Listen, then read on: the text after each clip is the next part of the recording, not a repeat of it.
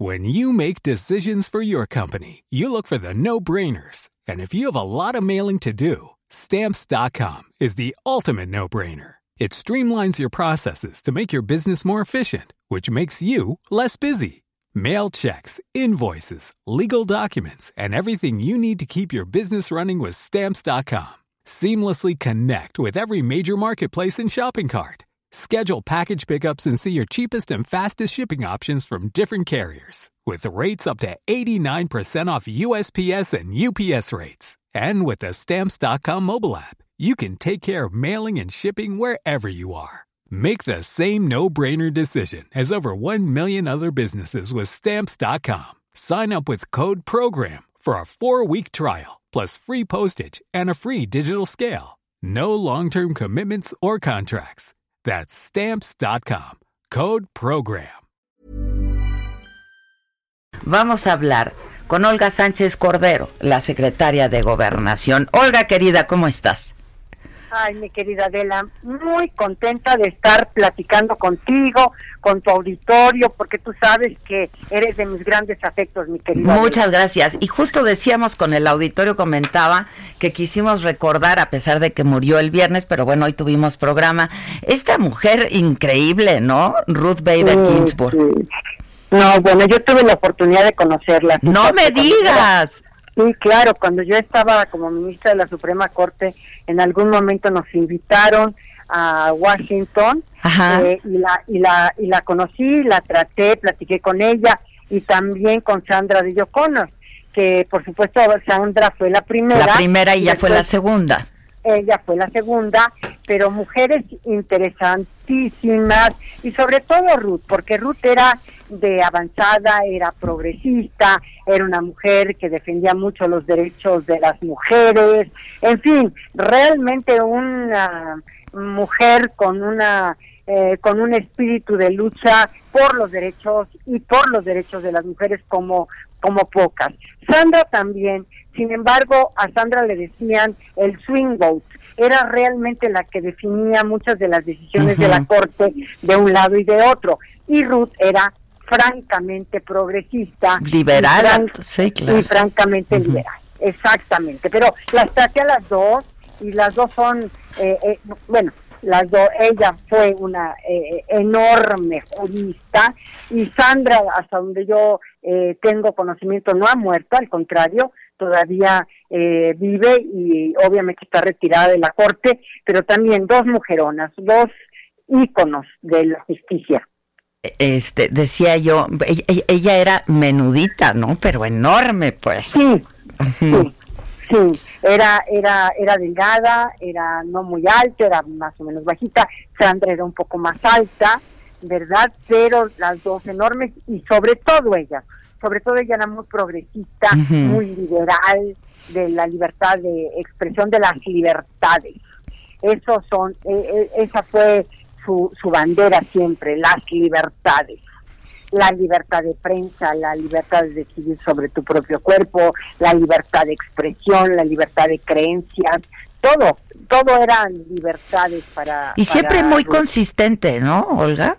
Siempre muy consistente, la verdad, este, su posición en torno a todos estos temas que ya menciona, siempre fue muy consistente cuando llegó a la corte. Sí, nunca votó en otro sentido que no fuera en su convicción personal que era de liberal y de liberar realmente, esencialmente liberal, era su esencia. Entonces, este, pues imagínate qué maravilla. Ella era de origen también, hasta donde tengo conocimiento, judía. Judía, imagínate, mujer y judía en esa época, ¿no? Imagínate. Y ella, por eso, por eso, las libertades de creencia, por eso las libertades, la libertad de pensamiento, la libertad de credo, la libertad religiosa. O sea, digamos, es una mujer que en todos sentidos era libertaria. Bueno, y esto me lleva a hacerte a ti necesariamente la siguiente pregunta. Tú eres una mujer también de vanguardia y siempre lo has sido, eh, defensora de, la igualdad, eh, de las libertades, etcétera. ¿Qué tan consistente se puede ser? Eh, pues en la Corte y ahora como secretaria de Gobernación con todas estas convicciones que tú has tenido a lo largo de tu vida, Olga. Mira, no puedes renunciar a tu esencia, mi querida Adela, ni puedes renunciar a lo que fuiste. Tú sigues siendo quien fuiste y sigues siendo y tienes estas convicciones en lo más profundo. Yo te voy a decir que es mi propia esencia. Mi propia esencia es de luchadora por las libertades, no desde luego ni, remotamente comparada con, con, Ginsberg, pero de las libertades, de los derechos, desde que yo tengo 18 años, yo no puedo renunciar a la, a la, a la lucha que he sostenido en la Corte y ahora como secretaria de Gobernación, y lo he dicho en muchas ocasiones, o sea, yo entiendo, yo entiendo lo que, lo que significa haber sido mujer y haber tenido esa simetría de, de, de poder de, entre hombres y mujeres, y obviamente las violencias que se ejercen sobre nosotras, que es algo que todas hemos sufrido en algún momento de nuestra vida y lo que es, desde luego, no es correcto esta situación. Y, y obvio, eh, tenemos que ser empáticas ahora con estos movimientos, y digo movimientos feministas, porque no solamente un movimiento, son varios movimientos feministas de diferentes expresiones, de diferentes maneras, ¿no? Hay eh, mujeres que están luchando por por la por la violencia que se ejercieron sobre sus hijas, incluso hasta llegar al feminicidio de sus propias hijas. Hay otras que están buscando también otro tipo de manifestaciones eh, inclusive las hemos tenido como eh, las que eh, han pintado incluso los monumentos, etcétera, pero que son expresiones también, ¿verdad?, de movimientos feministas de distintas maneras, porque obviamente el movimiento feminista que yo viví en los 60, en los 70, no tiene nada que ver con estos movimientos feministas de las jóvenes de hoy. Pues es otro, es otro país, ¿no? Es otro pues país y otra lucha. Es otra lucha porque nosotros luchábamos por las libertades, estas libertades que no teníamos, hoy ya esas libertades prácticamente las tienen ellas y estas eh, construyen sobre las libertades, sobre las luchas de nosotras, como nosotros también construimos sobre las luchas de otras mujeres. Sin duda, pero déjame ser entonces más concreta en mi pregunta. Este gobierno ha sido señalado y ha sido cuestionado justamente eh, por no ser empático con muchas de estas causas, ¿no? La, la, libertad de expresión, la libertad de las mujeres, etcétera, etcétera. Como secretaria de gobernación, ¿qué más has podido hacer que ser empática? Mira, hemos hecho mucho. Hemos hecho, por ejemplo, una coordinación que nunca se había dado eh, obviamente encabezada por la secretaria de Gobernación, de todas las secretarías y las instancias de gobierno que tienen una relación directa en la atención de las violencias. Y digo de las violencias también en plural, porque no nada más es una violencia, son las violencias, violencias políticas, violencias económicas, violencias sexuales, violencias físicas, violencias psicológicas, violencias emocionales, violencias laborales, económicas, sí, de todo tipo. E, enumerando, enumerando cualquier cantidad de violencias. Y estamos articuladas, no nos vamos a articular, estamos articuladas cada semana tenemos una reunión cada semana para ver cuáles han sido los logros, los avances, sobre todo en la prevención, en la prevención de las violencias, porque una mujer que llega a una instancia de gobierno a pedir ayuda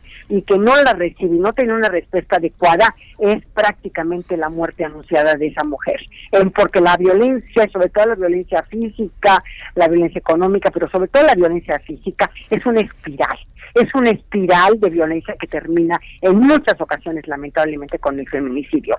Y entonces toda muerte de mujer hemos eh, dicho y repetido en las instancias de procuración de justicia tiene que ser investigada desde el inicio como un feminicidio. Y descartarlo al final, o sea, si no fue un feminicidio, si fue un homicidio por razón de un robo o de alguna otra situación, ¿verdad? Pues por supuesto, pero que se tiene que eh, investigar desde el principio como un feminicidio. Y hemos sido defensoras desde la desde la Secretaría de, Gobernación también, mi querida eh, Adela, de la libertad de expresión irrestricta.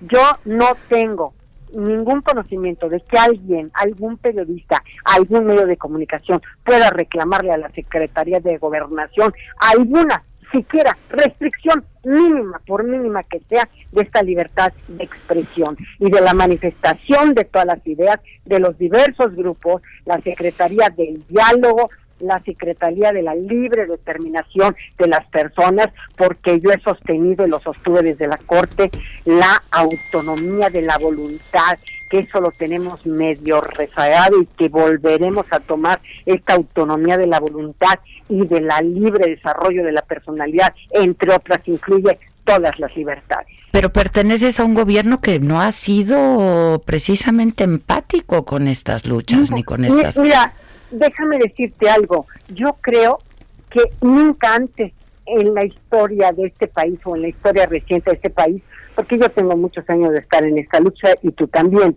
pero tal vez yo tengo un poquito más.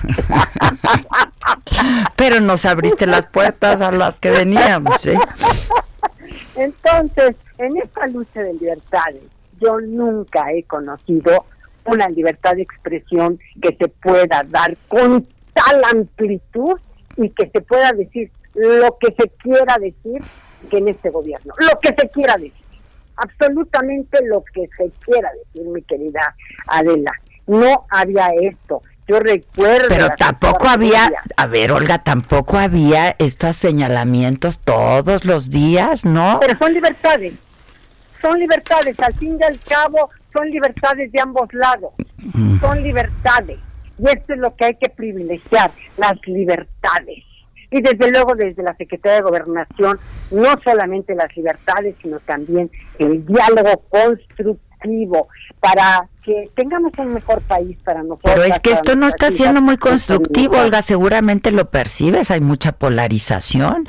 ¿Cuál es tu opinión respecto, eh, por ejemplo, a este documento presentado y hecho público por varios intelectuales? Pues eh, pues es, la libertad de expresión y hay una respuesta también que es también libertad de expresión. Y te digo que hago yo, en lo personal, que opino, mi respeto y restricto a los dos, a la carta y a la respuesta. Mm. Mi respeto y restricto, porque no puede ser de otra manera, mi querida Adela. Si queremos avanzar no puede ser de otra manera más que las libertades. Y esta ya no es una secretaría de represión, no es una secretaría del el garrote, es una secretaría de la construcción y del diálogo. Y tú lo sabes, porque tú lo has visto y me has visto mi actuación personal. Este, y el hecho de decir, por ejemplo, y nombrar a ciertos periodistas o algunos periódicos como Pasquines y Mundo es parte de la libertad. Todo esto es libertad de expresión, mi amiga. Todo eso lo tenemos que considerar como libertad de expresión de ambos ¿Te preocupa ¿eh? o no te preocupa, como le preocupa a estos intelectuales? ¿Te preocupan estas expresiones o no? no, respeto. Yo las respeto, no las comparto, las respeto. Mm. Y tan las respeto que antes no se increpaba públicamente, eh, se empleaban otros medios y tú lo sabes. Ahora puede hacerlo en los dos días. Entonces, a ver, yo respeto sus libertades, porque porque luché por ellas, porque caminé por ellas, porque marché por ellas. Yo también marché en América y yo también marché ahí por las libertades y la libertad de expresión y la libertad de libre pensamiento y la libertad de creencias y la libertad sexual de las mujeres para acabar pronto. Lo sé. O para empezar. Lo sé, lo sé, por eso te lo pregunto, te conozco desde hace muchos años. Así es, y así estoy. Y creo que es parte de, la, de un ejercicio de libertades que no habíamos vivido, mi amiga. Yo sé que en la Secretaría de Gobernación, sobre todo en los 70 y, y, en gran parte de los 80 era censura previa. Y tú lo sabes, las películas quedaban enlatadas cuando no convenían o cuando tenían algo que molestaba a los gobiernos. Todos los artículos todos los artículos que se publicaban pasaban por censura previa. Todos los libros pasaban por censura previa. Por gobernación, las películas, todo. Todo, todo, todo, todo. Mira, el día de ayer, déjame que te diga eh, que fue domingo, ¿sabes qué película vi que me habían recomendado muchísimo? Eh, la película del Post, del Ah, buenaza. de la, de, la decisión que toma esta mujer que quiero decirte, ¿eh? por haber sido mujer, el papá le dice que su marido sea quien lleve el periódico, pero muere el marido, ella se hace cargo del periódico y ¿qué pasa? Toma la decisión más importante de su vida, pero también de la historia de libertades de, prensa en los Estados Unidos. No puede seguir publicando el New York Times, le dan la inmaterial al Washington Post y toma la decisión más importante. Una mujer que era una ama de casa, una mujer que toma el periódico y que la discriminaban por el hecho de ser mujer. Y toma la decisión más importante, no solamente en su historia personal, sino más importante en las libertades de prensa y de expresión en los Estados Unidos y le da la Suprema Corte la razón al post. Oye, a, propósito de la, de, la corte, sí es una gran película. Quienes no la hayan visto, véanla. Y vean también, si pueden, la película sobre la vida de esta jueza, Ruth Bader Ginsburg. No sé si ya la ah, viste. Sí, Muy buena. es un documental que está en Amazon, ¿verdad? Me la recomiendo. Y en Netflix hay una película. Es una, es una película bastante buena. Oye, pero a propósito. pero a ver, pero a ver, nada más para cerrar. A ver. Pero como allá con esa película y como aquí, los excesos va, están calificados por las autoridades judiciales. ¿eh? Esos son los que al final del día calificarán en su caso los excesos. Y te voy a decir por qué. Porque yo tuve bajo mi ponencia una situación de libertad de prensa eh, de un funcionario público de un municipio de Guanajuato. Y entonces dijeron, es que es la invasión a mi vida privada. Y se le dijo desde ese momento, tú tienes menos resistencia a tu vida privada porque tú elegiste ser un funcionario público. Y el escrutinio público sobre tu persona es más severo y más estricto que si no fueras o si no hubieras elegido ser funcionario público. Entonces, la autoridad judicial en su caso definirá cuáles y cuáles no, como lo hizo en el post. Son los excesos de las libertades. De las libertades, ¿eh? No solamente de la de expresión y la de prensa, sino de las libertades. ¿Cómo ves, mi amiga? Pues sí, lo, yo, yo coincido. Oye, este, la película se llama La voz de la igualdad es muy buena. Este, ah, también y el documental es RBG, como le decían, ¿no? Por sus iniciales. Oye, bueno, a propósito, ¿qué piensas de la consulta? Me voy a tener que, nos van a cortar, nos van, tenemos que hacer una pausa, pero espero que tengas un ratito, unos minutos más, me aguantes. Pero ¿qué piensas de la consulta para ver si se juzga o no a los expresidentes? Nuevamente, la consulta en general, no voy a meterme a esto que está calificando la Corte, la consulta en general es un ejercicio democrático participativo directo. Y esto es lo que nos estamos ya nuevamente acostumbrando. ¿Por qué? Porque se reformó la Constitución. En el artículo 35 ahora está regulada la consulta y en abstracto la consulta es un ejercicio democrático, es un ejercicio participativo directo. Ahora bien, la consulta como tal la está calificando la Corte y no me atrevería a dar una opinión que en la, está en este momento en la Suprema Corte para sea calificada. Ya, a reserva de verdad de que podamos hacer una, una conversación, pues como nos gusta tener una conversación más larga y frente a frente, ¿cómo estás de salud y cómo te estás cuidando? Mira, yo estoy muy bien. La verdad de las cosas que ningún integrante de mi familia ha, ha sido contagiado. Entonces eso le doy le doy gracias a Dios, aunque no debería decir por laicismo que le doy gracias a Dios, pero es un cliché. Pues sí, pues sí. Entonces, este, estoy muy contenta, muy trabajadora. Voy a presentarme al Senado de la República. Vas a, vas a abrir la glosa, ¿no? Sí sí voy a abrirle el miércoles en la tarde. Te quiero decir que va a ser ante comisiones precisamente por la sana distancia, porque la verdad dirigirme a, una eh, un auditorio de eh, tan enorme como es el Senado y tan poquitas gentes por razones de la sana distancia, porque todavía tenemos presente la pandemia, querámoslo o no todavía está presente la pandemia y todavía tenemos que salir de, esta situación y tenemos que salir juntos y las medidas de prevención y protección este tienen que continuar mi amiga. Pues entonces este pues voy a hacerlo ante comisiones ya un poquito más este eh, eh, cuidando la sana distancia no y, y, yo creo que es muy importante que sigamos y yo creo que ustedes lo han hecho muy bien los medios de comunicación en todas en dar a conocer todas las medidas de prevención y protección eh, frente a la pandemia que ustedes realizaron en todo momento pues para realmente asegurar el derecho a la salud de todos y, creo que ha sido muy importante la función de los medios de comunicación, de la prensa en la, en la pandemia, porque todos juntos podemos lograr salir de esto que no fue algo que nadie se esperaba. Y que no hemos superado, ¿eh? Ni estamos cerca de superar. Pues es que no hay vacuna todavía. No, y hay, hay desgraciadamente muchos muchos fallecidos, muchos fallecimientos en pues nuestro país. Aquí en el mundo, millones de gentes en el mundo han fallecido.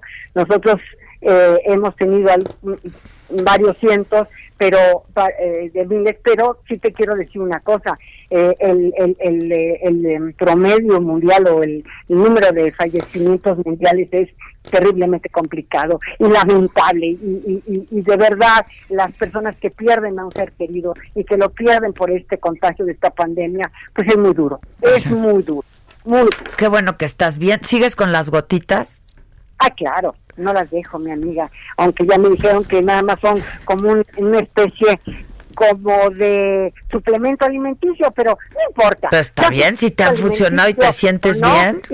Y, también y también mi, mi cubrebocas. ¿eh? Salgo yo y tengo mi cubrebocas permanentemente cuando estoy fuera. Te vemos, te vemos cuando estoy en oficina no, pero sí, sí sana distancia, sigo las medidas de prevención y amiga, pues tenemos que lidiar con esta enfermedad ni modo, tenemos que lidiar con este virus ni modo, así nos tocó en esta pandemia del siglo XXI. ¿Qué, qué, te quiero decir? Pues, ¿Qué te quiero decir? Lo sé. Oye, este, finalmente te pregunto, eh, con este grupo de mujeres feministas estuvo, estuvo también eh, ahí contigo es Rosario Piedra, este la ombudsperson, que parecía que ni estaba, ¿no? Eh, estos grupos eh, estaban y están pidiendo la renuncia de Rosario. ¿Qué, ¿Qué dices al respecto? Mira, es un pequeño grupo, muy pequeño grupo. En realidad, este, yo creo y tengo todo el respeto por Rosario porque ella ha sido una activista toda su vida. Lo sé, pero no eh, es suficiente, ¿eh?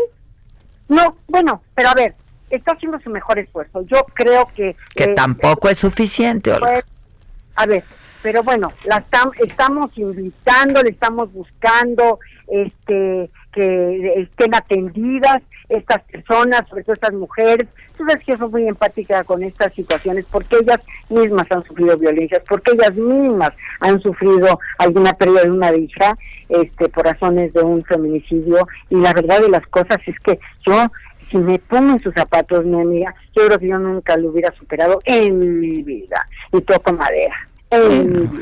Entonces, este, entonces, pues lo menos que podemos hacer es entenderlas, eh, tratar de apoyarlas, eh, tenerlas, eh, hacer un acompañamiento muy puntual con ellas en las diversas instancias de procuración e impartición de justicia, en las investigaciones, porque este es uno de los grandes temas, la investigación con perspectiva de género desde las fiscalías y procuradurías y que se pongan las pilas los fiscales, sobre todo los especializados en delitos en contra de las violencias eh, de las mujeres, en contra de las mujeres. Entonces, yo creo que ahí, ahí sí hay mucho que hacer, lo estamos haciendo, y yo creo que vamos a avanzar, mi querida Adela, y te aseguro que vamos a dar resultados en muy poco tiempo. Ojalá, ojalá, y espero que podamos hablar pronto. Finalmente, tu punto de vista sobre la salida de algunos gobernadores de la CONAGO. Mira, mi amiga, también es libertad, y volvemos al tema de las libertades. Sí, es más, a mí me parece que estaban fortalecidos dentro de una organización que ellos mismos crearon.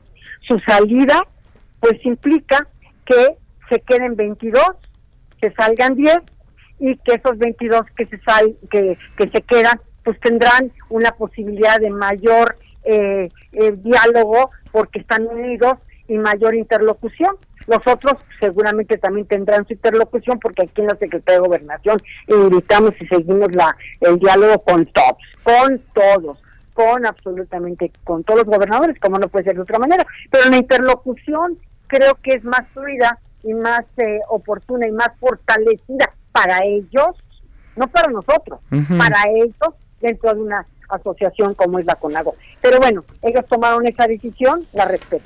Te mando un abrazo, Olga, te veo pronto, espero. Gracias. ¿No? Sí. espero que sí. Te mando un abrazo. Muchas gracias. Gracias. Buen día. Eh, buen día.